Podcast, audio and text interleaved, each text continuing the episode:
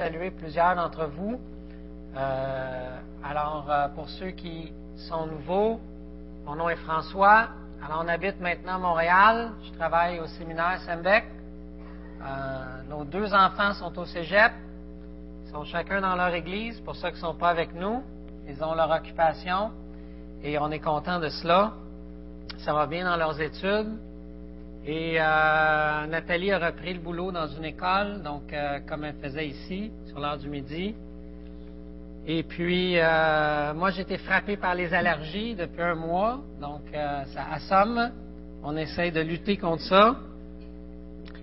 Et on est heureux de faire partie du projet d'implantation d'une église qui a commencé il y a quelques semaines seulement. Et euh, on est vraiment encouragé de ce que Dieu fait. Alors, on est au coin Saint-Denis-Saint-Zotique, pour ceux qui connaissent Montréal. L'ancienne église Maranatha, s'appelle maintenant l'église du coin, puisqu'on est évidemment sur le coin. Alors, euh, on est l'église du coin. Et puis, euh, on a eu le privilège de passer même dans les médias récemment, pour ceux qui ont vu peut-être les journaux. Et à cause de cela, eh bien, Dieu amène plein de gens visiter l'église. Alors, présentement, on a plus de visiteurs que de chrétiens engagés. Donc, ça crée un défi. Donc, on est, euh, on est environ 25 adultes engagés fermes et dimanche passé, on avait 31 visiteurs. Donc, euh, c'est vraiment euh, tout un défi. Alors, il y a des jeunes là-dedans qui cherchent Dieu, qui ont entendu parler qu'ils pouvaient trouver Jésus-Christ dans cette église, ils viennent. Alors, ils cherchent Dieu, ils cherchent le salut, et euh, d'autres qui ont abandonné lorsqu'ils étaient adolescents une église et qui sont maintenant dans leur vie de jeunes adultes et qui reviennent. Et euh, ils reviennent euh, à l'essentiel. Donc, c'est, c'est vraiment encourageant de voir tout ça et puis de voir les choses qui se mettent en place, la structure qui, est nécessaire pour tout cela et de faire les visites et puis de, de voir qu'une église s'implante sur l'île de Montréal où il y a de grands besoins puisqu'il y a une population nombreuse et euh, un style de vie urbain. Et euh, c'est pas parce qu'il y a des obstacles à la vie urbaine qu'il ne faut pas aller annoncer l'Évangile. Amen. Alors, euh, c'est sûr que pour habiter le quartier où est l'église, on n'a pas de cours, on n'a pas de piscine dans notre cour. On va faire l'épicerie avec un petit chariot, on se déplace en vélo au lieu d'en auto. Ça, c'est la vie urbaine. Alors, c'est complètement étranger pour quelqu'un qui vient d'une région comme Saint-Hyacinthe. C'est une autre vie, une autre culture. Moi, je pensais qu'il manquerait de stationnement parce qu'on a zéro stationnement à l'église. Et on manque pas de stationnement. Les gens viennent à pied ou en vélo euh, ou en métro. Donc, euh, c'est une autre réalité. Mais on est très encouragé de ce qui se fait là. Et puis, euh, on prie que le Seigneur continue d'ajouter et de bâtir. on a une petite salle qui contient à peu près seulement 90 personnes bien tassées. Donc, rapidement, c'est une église qui va devoir fonctionner avec euh, deux, trois, quatre cultes, euh, autant qu'on en aura besoin. Alors, euh, c'est notre désir, notre vision, c'est d'atteindre les jeunes familles, les jeunes couples, les étudiants, les professionnels qui habitent le quartier, les artistes. Et Dieu nous a donné des artistes chrétiens qui sont là et qui vont pouvoir nous aider à témoigner notre foi dans ce milieu-là. Ceci dit, Maintenant, j'ai voulu ce matin qu'on puisse enrichir notre relation avec Dieu en comprenant davantage notre adoption en Jésus-Christ. Donc, on va enrichir notre relation avec Dieu. C'est ce que je vous souhaite, que votre relation avec Dieu soit enrichie ce matin parce que vous allez mieux comprendre qu'est-ce que ça veut dire quand la Bible dit qu'on a été adopté. Un sondage a été fait auprès de plusieurs personnes pour savoir qu'est-ce que les gens seraient prêts à faire si on leur donnait 10 millions de dollars. 23% ont répondu qu'ils seraient prêts à être prostitués pendant une semaine. Mais le pire, je crois, 25% étaient prêts à abandonner sans préavis leur famille. 16% seraient prêts à quitter leur conjoint. Et 3% seraient même prêts à placer leurs enfants en adoption. Eh bien, je vais vous parler d'un père ce matin qui n'est pas comme ça. Même si on lui offrait 10 millions de dollars, il ne changerait pas la relation qui est établie avec nous. On va prier avant d'aller plus loin. Seigneur grand Dieu, c'est toi qu'on veut connaître, c'est toi qu'on veut comprendre ce matin, c'est l'œuvre que tu as accomplie qu'on veut saisir, on veut comprendre ton amour qui est plus profond que tout ce qui est profond, qui est plus large que tout ce qui est plus large. Seigneur, on veut comprendre pour pouvoir goûter et expérimenter toute la paix et la bonté d'une relation avec toi. Seigneur, fais-nous saisir ce matin. On a besoin que tu nous fasses comprendre. C'est au nom de ton Fils Jésus que je te prie. Amen. Oui, merci. J'en ai un autre là. On m'a bien équipé pour mes allergies. Alors, un des défauts, c'est que ça coupe ma voix. Donc, euh, vous savez, on a parlé de plusieurs doctrines dans les Écritures, mais il y en a une, l'adoption, qui a été peut-être moins souvent couverte dans nos milieux, et c'est triste parce qu'elle comporte plusieurs richesses, et on va pouvoir seulement en découvrir quelques-unes ce matin, parce qu'en fait, ce que je vous enseigne, c'est une série que j'entreprends de plusieurs messages, parce que ça ne se fait même pas en un seul, tellement c'est beau et riche. Premièrement, elle a été souvent négligée, on le voit dans un historien, a regardé les credos de foi et seulement 6 sur 1900 qu'il a trouvé parlent d'adoption. Pourtant, l'apôtre Paul va en parler avec richesse et on va le voir ensemble dans les Écritures. Mais pour bien comprendre l'adoption, non pas sur le plan d'adopter des enfants sur, sur terre, mais l'adoption spirituelle que Dieu a fait envers nous, eh bien, ce matin, je vais parler de deux choses très simples, adopter par Dieu puis adopter pour Dieu. C'est ce qui est mon enseignement ce matin. Et j'ai commencé par adopter par Dieu pour vous dire ben, pourquoi on avait besoin d'être adopté? Il faut comprendre le pourquoi pour comprendre la richesse. Et on va faire un court survol là-dessus en commençant ce matin. Et je sais que c'est une parabole, vous avez couvert euh, dans les derniers mois, donc je ne la relirai pas au complet, mais je vais y faire référence. Elle se trouve dans Luc chapitre 15 et c'est la parabole qui a été connue historiquement par le Fils prodigue, mais que moi je renommerais ou rebaptiserais la parabole des deux fils. Alors les deux fils et leur père. Et j'ai choisi ce texte-là pour commencer parce que même si les deux fils avaient un père, la Bible va nous montrer qu'ils avaient besoin d'être adoptés.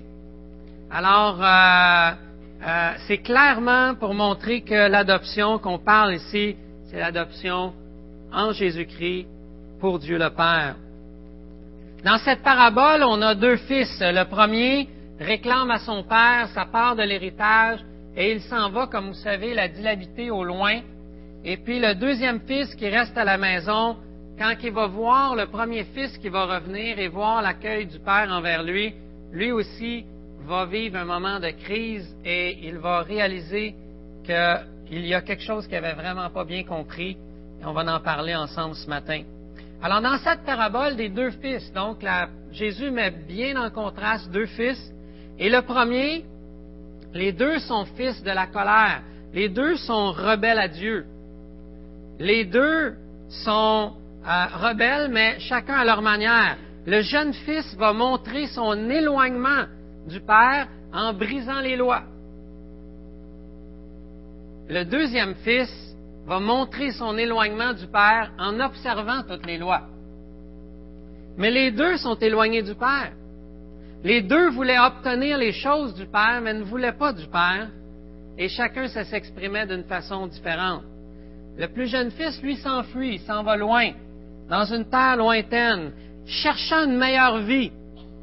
Mais une fois vite éloigné, il commence à ressentir le sentiment d'être loin de chez soi dans ses pires épreuves, il commence à se rappeler le temps où il était à la maison avec son père.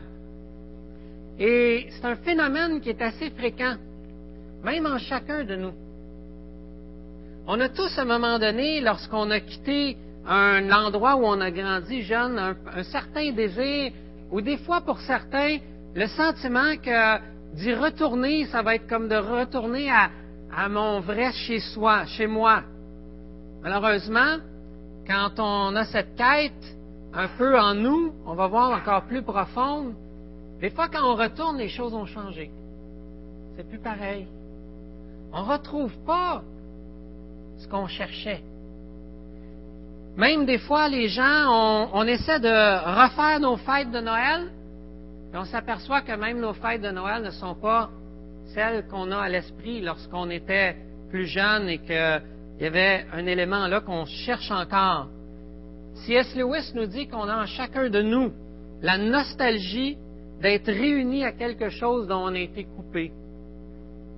L'homme cherche son, l'être humain cherche son, son vrai chez soi sa maison à lui. Et on ne la retrouve pas dans nos souvenirs d'enfance. On la recherche partout et souvent on peut prendre bien des années avant de réaliser que notre chez-soi, c'est avec notre vrai papa, notre Père céleste, celui qui nous a créés et qui nous a créés pour avoir une relation avec lui. Dans la Genèse, déjà, l'être humain est en exil de l'Éden. Il est arraché de ce jardin parfait et il est dans un Éden la révélation biblique va nous amener à Abraham qui reçoit une promesse où à travers cette promesse-là, il va avoir un propre chez lui, sa patrie. Mais le texte biblique nous dit que même avant, euh, il ne l'aura même pas vu avant sa mort. Et même lorsque Israël reçoit un territoire dans l'Ancien Testament, ça semble être pas encore le comble puisqu'ils vont s'éloigner de Dieu et puis ils vont redevenir en exil. Et lorsqu'ils sont à Babylone en exil, ils recherchent encore leur chez-soi.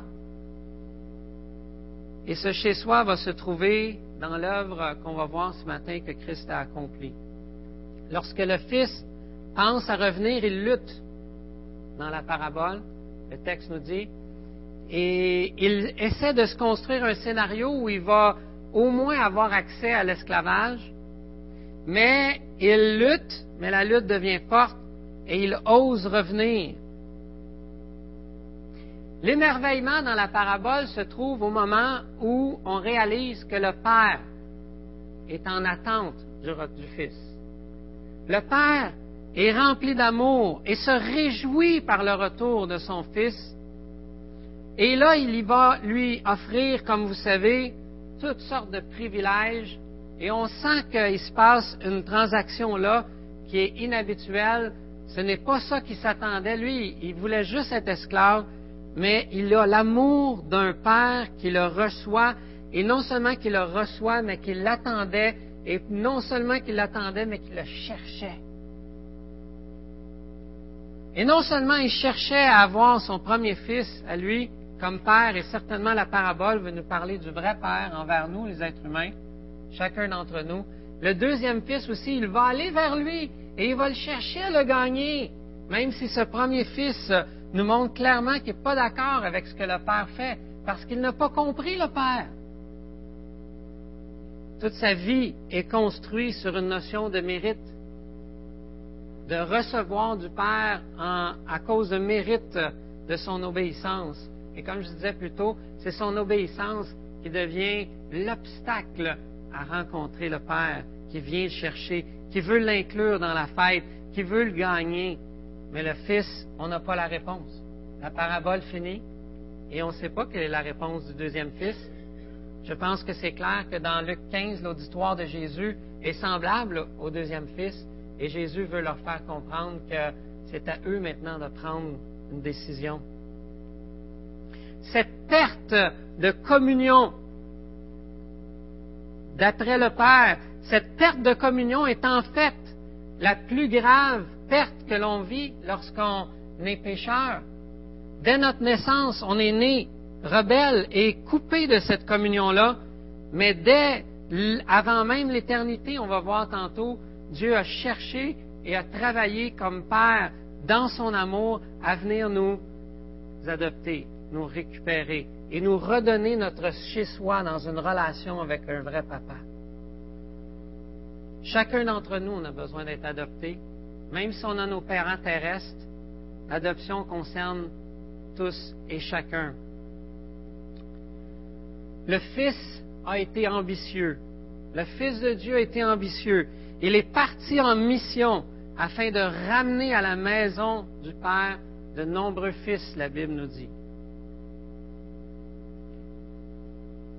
Vous savez, ce fils Les deux fils avaient besoin de goûter à l'amour du Père. Et j'aimerais ce matin, dans le reste de mon message, essayer de vous faire comprendre comment Dieu a manifesté cet amour-là pour nous faire goûter à la relation avec le Père dans laquelle on va trouver vraiment notre plénitude. Lorsqu'on fonctionne au mérite, je vous le dis, c'est l'obstacle pour goûter à l'amour du Père. Et ce mérite-là se vit de toutes sortes de façons aujourd'hui par une recherche d'un chez-soi dans tout ce que la création offre sans jamais vraiment trouver. Lorsqu'on fonctionne au mérite, on pense qu'on va obtenir l'amour du Père sur la base d'un mérite quelconque. On est simplement des gens centrés sur soi, déguisés en modèle obéissant. Si on est obéissant dans notre mérite, on est déguisé. Pourquoi on est centré sur soi? Parce qu'en fait, notre obéissance est notre, est notre rachat par nous-mêmes. Seul l'Esprit de Dieu peut nous faire comprendre qu'il faut arrêter ce combat du mérite pour recevoir l'amour d'un Père qui nous accueille et qui veut nous donner par pure grâce l'état de Fils éternel l'état de Fils éternel. Lorsqu'on travaille au mérite, on est notre propre sauveur. Donc, on n'a pas besoin d'un sauveur. Et c'est tellement subtil. Mais c'est le piège le plus dangereux et le plus répandu sur la surface de la terre quand on est notre propre sauveur. On rejette le vrai sauveur. Que l'on soit religieux, comme le fils le plus vieux, ou qu'on soit rebelle en désobéissant aux lois comme le fils le plus jeune, dans les deux cas, on a besoin de comprendre la grâce que Dieu offre par son Fils Jésus-Christ. La première vérité, c'est dans Éphésiens chapitre 1, versets 4 et 5, on va lire, pour vous montrer que tout dépend de l'œuvre de Dieu. Ça, c'est le verset le plus fort pour commencer à nous faire comprendre une notion d'adoption qui est vraiment impressionnante.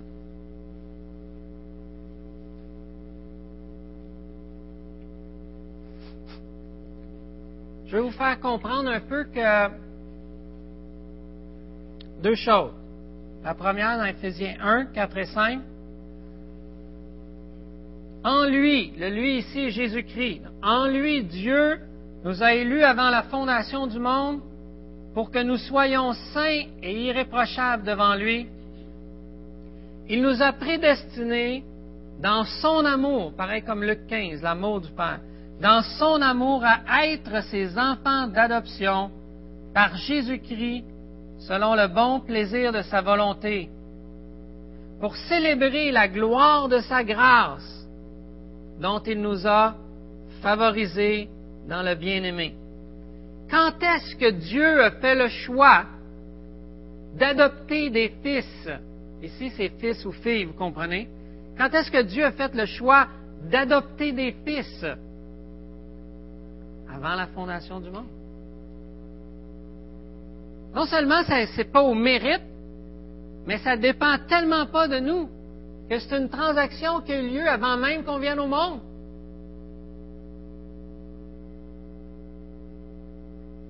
Dans son amour, il nous a prédestinés à être enfants d'adoption par Jésus-Christ, selon le bon plaisir de sa volonté. Et la deuxième partie, c'est que je vais parler à la fin pour célébrer la gloire de sa grâce.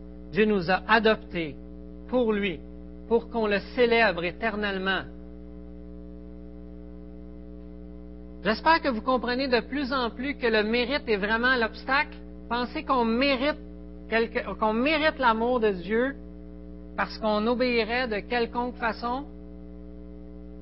C'est la folie. Et ça vous empêche de célébrer la grâce de notre Dieu, notre Père maintenant, adopté par lui. Je lis un deuxième passage, juste quelques pages avant, Galates chapitre 4, quelques versets avant. Galates 4, verset 4.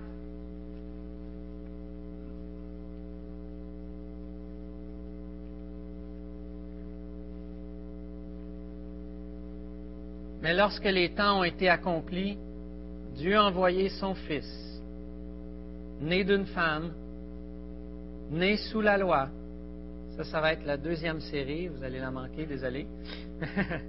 Mais lorsque les temps ont été accomplis, Dieu a envoyé son Fils, né d'une femme, né sous la loi, afin qu'il rachète ceux qui étaient sous la loi, afin que nous recevions l'adoption.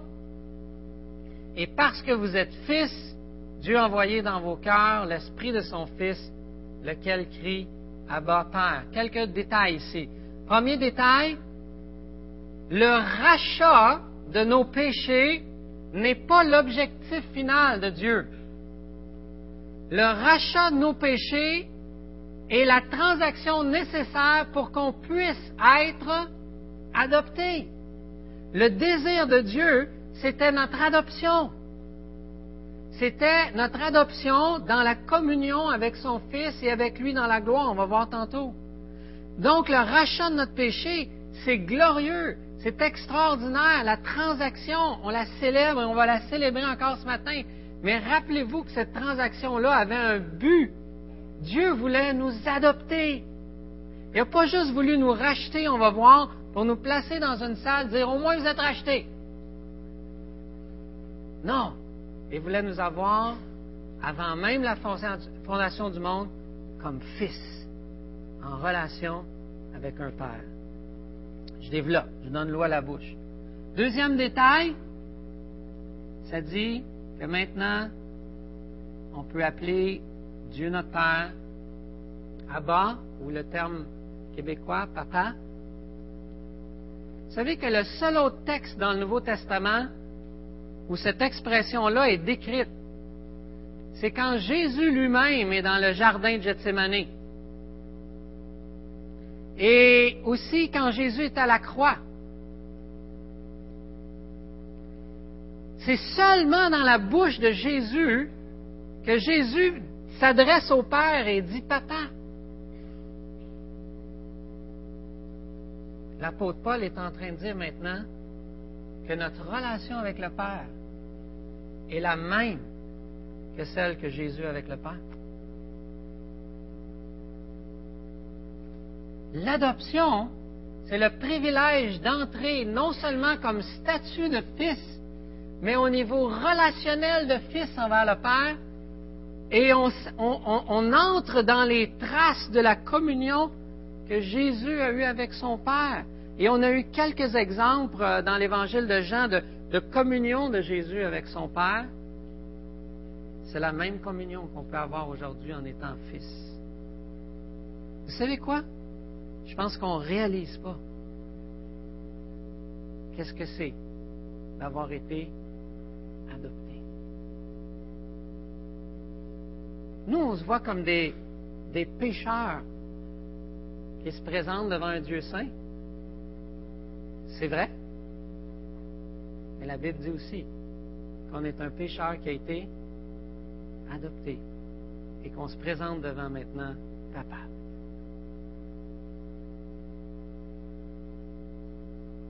Et le papa, c'est l'accès à Dieu le Père, comme Jésus avait accès à Dieu le Père. Parce que son obéissance est devenue, par imputation, mon obéissance. Alors quand je me présente devant papa, je me présente comme son fils, à cause des mérites de son fils. On a une relation avec Dieu le Père.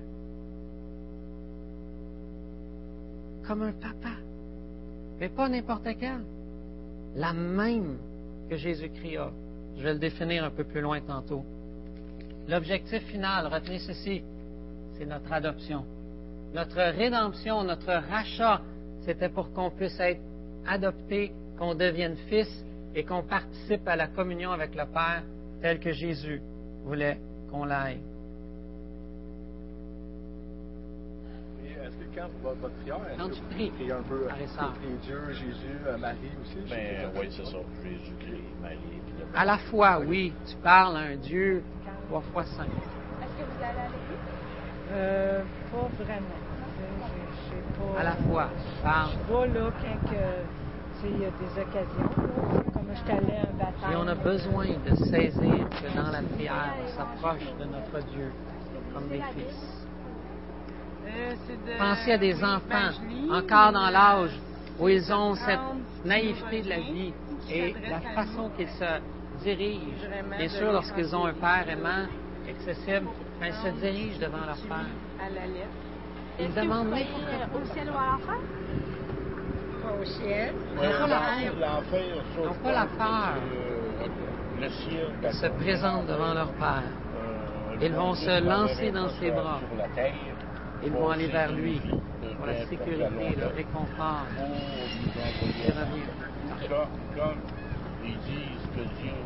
L'adoption dans les Écritures n'est pas d'abord envers les orphelins sur la terre, elle est d'abord envers chaque être humain qui a besoin d'être adopté. C'est pourquoi je pense que partout, par exemple, dans les Écritures, on va voir que Dieu est le Dieu des orphelins. Et il va vouloir que nous, on devienne comme des gens qui agissent, qui adoptent. Et je pense que l'Église de Jésus-Christ euh, sur terre est la représentation du Père céleste. Et l'accueil que l'on fait dans une Église pour accueillir, eh bien, c'est une manifestation en devenir du Père qui devrait goûter. Je vous illustre ceci. Il y avait dans une famille un garçon qui arrivait toujours en retard au repas pour le souper parce qu'il s'accrochait un peu dans le cours d'école avec ses amis.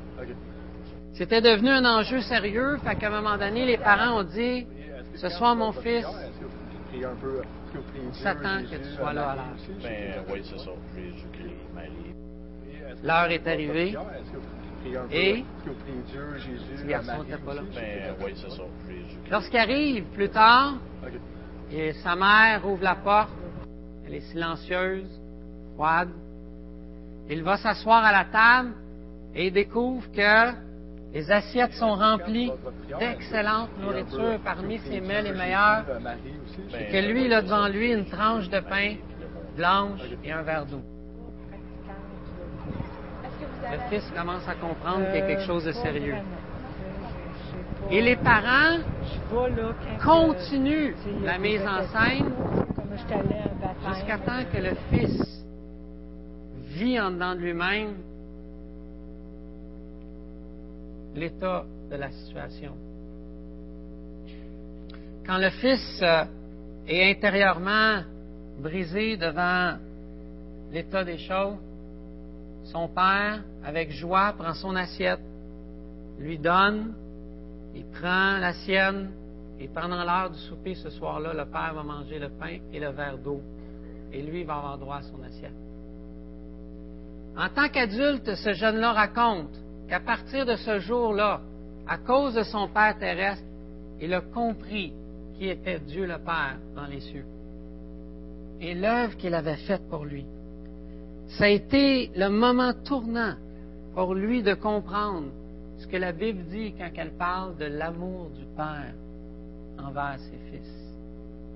Et je trouve que c'est une histoire qui exprime très bien la réalité que nous aussi, chacun de nous, on a besoin de comprendre. C'est ça notre adoption. Le Dieu duquel on s'approche est tellement magnifique, tellement Ben, extraordinaire, c'est ça. Jésus-Christ, et on ne profite pas de notre relation de fils avec lui. Est-ce que vous allez à l'église? Maintenant, Euh, j'aimerais vous dire ceci. On est adopté par Dieu, là quand que, et on est adopté il y a aussi des occasions. Comme je à. Dieu a voulu une communion avec nous, avant même la fondation du monde. Je vous dis ceci. Un penseur a dit ceci. Nous sommes créés pour vivre la plénitude. Toutefois, depuis la chute, notre aspiration à la plénitude, on la recherche dans les choses créées plutôt que dans le Créateur lui-même. Vous connaissez bien Romains chapitre 1 pour ceux qui l'ont lu. C'est pourquoi qu'on n'est pas rempli. Parce qu'on cherche notre plénitude à la mauvaise endroit. L'adoption est si merveilleuse parce qu'elle nous donne, lorsqu'on est adopté par le Père, l'accès à l'amour du Père et la relation de Fils envers lui par la puissance du Saint-Esprit qui accomplit cette transaction en nous. Et l'adoption nous introduit dans un cercle de relations où la plénitude et la pleine satisfaction sont possibles. On a beaucoup de chemin à faire parce que on continue de chercher à côté de la vraie source. La Trinité est peut-être abstraite pour vous, mais j'aimerais l'illustrer d'une façon pour bien comprendre ici l'adoption. J'aimerais qu'on comprenne que l'adoption nous a inclus dans la relation qui était auparavant exclusive au Père, au Fils, au Saint-Esprit ensemble. Depuis l'éternité, ces trois personnes sont en relation avec une pleine satisfaction ensemble et ils auraient pu rester ici pour l'éternité, mais on a lu dans Éphésiens 1 qu'avant la fondation du monde, Dieu le Père a choisi d'inclure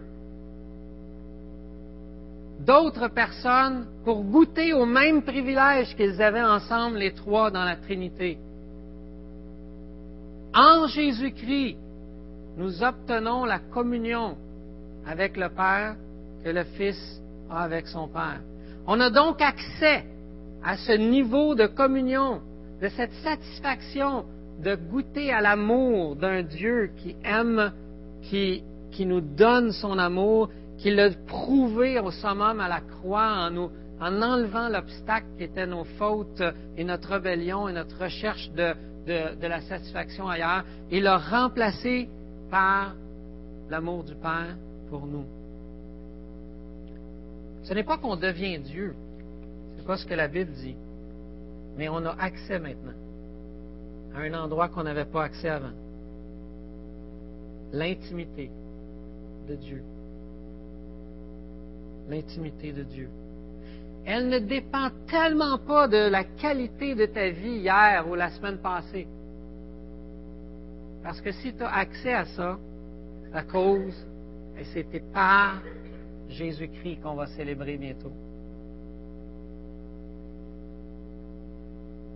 Augustin a dit, tu nous as créés pour toi, et nos cœurs sont sans repos tant qu'ils ne trouvent pas le repos en toi. Nous, on pense qu'on a besoin d'un conjoint qui nous aime, on a besoin d'amis proches, on a besoin de relations significatives, on a besoin d'être en santé, on a besoin de beaux projets, de beaux défis, on a besoin d'une belle maison, on a besoin d'un bon travail, on a besoin de bonnes circonstances. Dieu nous dit que ce n'est pas ça qui va nous combler. Pourtant, notre cœur cherche ça. Mais c'est parce qu'on n'a pas encore suffisamment tourné nos esprits et nos cœurs vers une relation de ce que c'est un Dieu Père qui nous aime et qui veut nous donner et nous faire saisir son amour envers nous. Vous savez, par Jésus-Christ, nous sommes entrés en communion avec le Père, Jésus nous dit.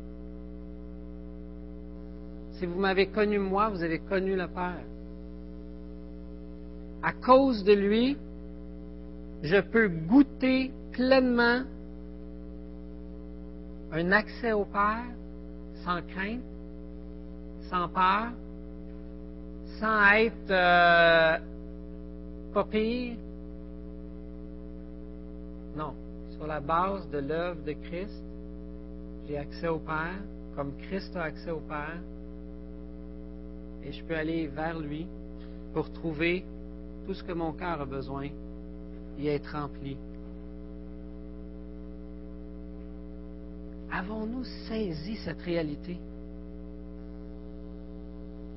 Quel privilège et quelle grâce de, savoir que pour l'éternité, en tant qu'adopté, j'ai accès au Père.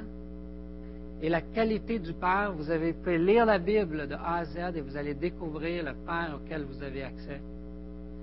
Sans limite dans ses ressources, sans limite en rien. Rien ne pourra vous séparer de l'amour qu'il vous a manifesté en Jésus-Christ. Vous êtes à lui, c'est une sécurité, c'est un fondement pour toutes nos peurs et nos angoisses. J'ai du chemin à faire, je vous le dis. J'ai vraiment du chemin à faire. On se demande pourquoi Jésus voulait passer la nuit avec son Père. Si on pouvait comprendre pleinement. Mais l'Esprit veut nous faire grandir et nous amener vers cette communion, cette compréhension de qui est notre Père et de le goûter, de l'expérimenter, de le vivre. Comme le psalmiste dit, arrêtez-vous et sachez que je suis Dieu. Et on peut dire maintenant que c'est notre papa, on peut aller à lui. Et le niveau d'intimité qui était là entre Jésus et son Père depuis toute l'éternité nous est offert gratuitement, non pas sur nos efforts.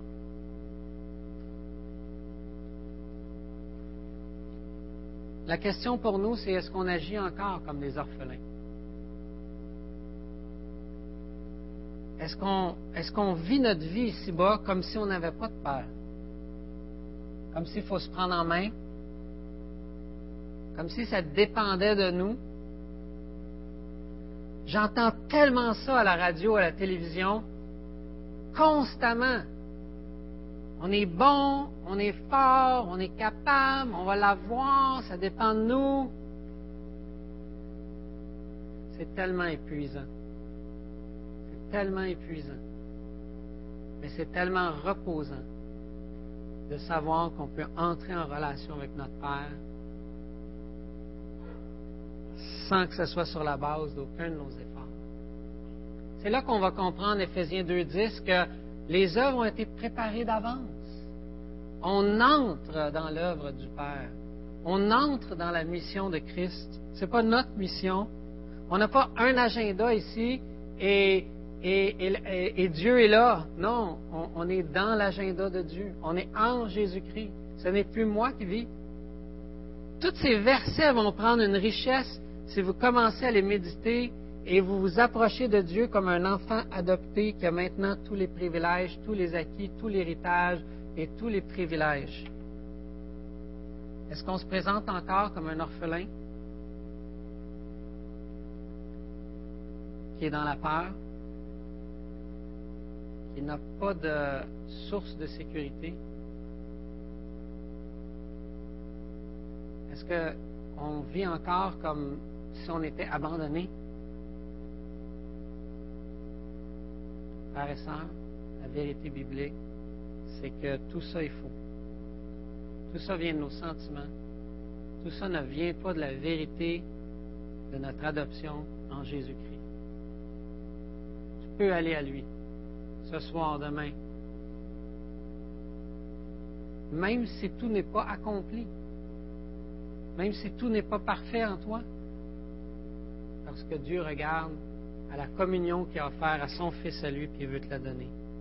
Cette richesse-là est indescriptible, selon moi. Et ça va prendre toute notre vie terrestre pour la saisir que davantage, de jour en jour et de mieux en mieux. Mais dès que vous aurez une manifestation de l'orphelin en vous, retournez à votre Père la croix manifeste tellement l'amour de Dieu pour nous accepter que la Bible dit que Jésus a dû être abandonné pour que moi je sois adopté. Ça, c'est le summum. Jésus a l'acceptation depuis toujours. Mais il va devoir vivre sur la croix la pire des choses. De perdre tout en restant Dieu, bien sûr, et c'est un mystère, mais de perdre ce qui est le meilleur, la communion avec le Père. Elle lui est enlevée à la croix. On, peut s'imaginer l'angoisse dans le jardin, non seulement pour les souffrances physiques, mais il savait qu'il serait abandonné du Père, qu'on lui arracherait le plus important. Mais il a voulu le faire parce qu'il a voulu que toi et moi, on puisse goûter à ce que lui goûte depuis l'éternité. Amen.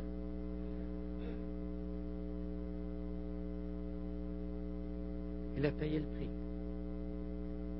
pour toi et moi. parce que Dieu a voulu qu'on soit nous aussi adoptés et qu'on soit dans son Fils. Vous savez, je termine avec ceci. J'ai sûrement dépassé le temps, mais c'est pas grave. Je suis un invité, j'ai des privilèges.